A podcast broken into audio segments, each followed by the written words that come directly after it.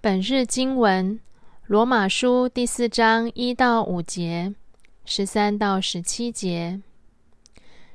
第一节。至于在血统上作为我们先祖的亚伯拉罕，我们该怎么说呢？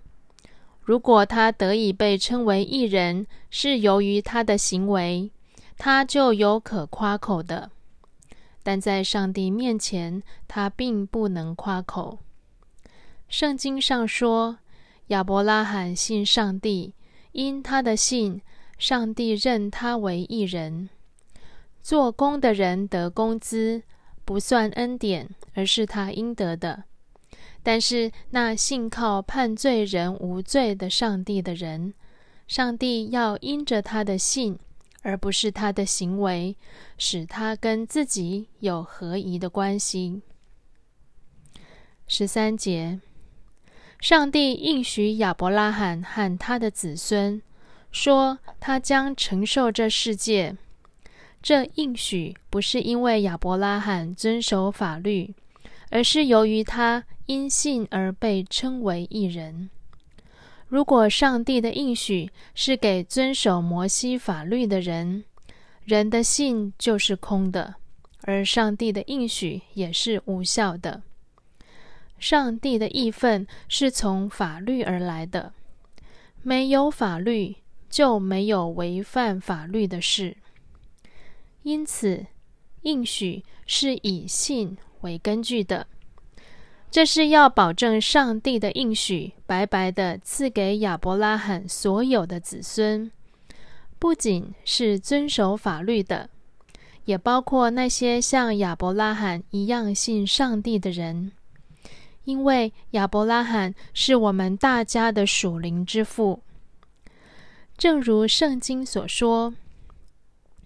我立了你做许多民族之父，在上帝面前，这应许是有效的。亚伯拉罕所信的，就是那位使死人复活、从无有创造万有的上帝。如果亚伯拉罕被称为义，是因着他的行为，他就无可夸口。行为。的原文是工作，在罗马书，工作通常和律法一起用，指犹太人把律法做出来，好像在完成一件工作一样。保罗也提到，在血统上作为我们先祖的亚伯拉罕，当时的犹太拉比教导民众。只要在血统上是亚伯拉罕的后裔，就一定可以得救。这是当时犹太人的信仰。凭借着血统和律法，他们就可以得救。但保罗反对这种说法，因为这会把外邦人排除在外。他们不习惯遵守犹太律法，尤其是割礼。饮食律法和安息日，而血统更是外邦人无法突破的藩篱。而没有外邦人，只有犹太人的国度，就不是当初上帝给亚伯拉罕的大国。要形成大国，必须同时包容犹太人和外邦人。要组织这样的大国。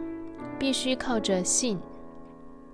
我们都以为信是一个心灵的状态，如同我相信地球的圆的。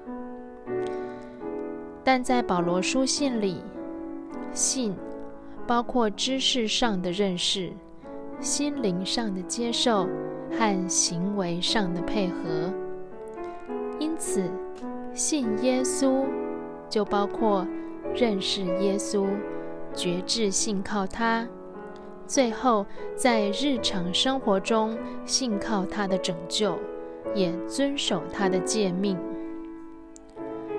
在大斋节期，我们准备迎接耶稣在十字架上完成的救恩。我们了解这个救恩的内容吗？我们接受这条救恩之道吗？我们有活出相称的行为吗？我们信耶稣了吗？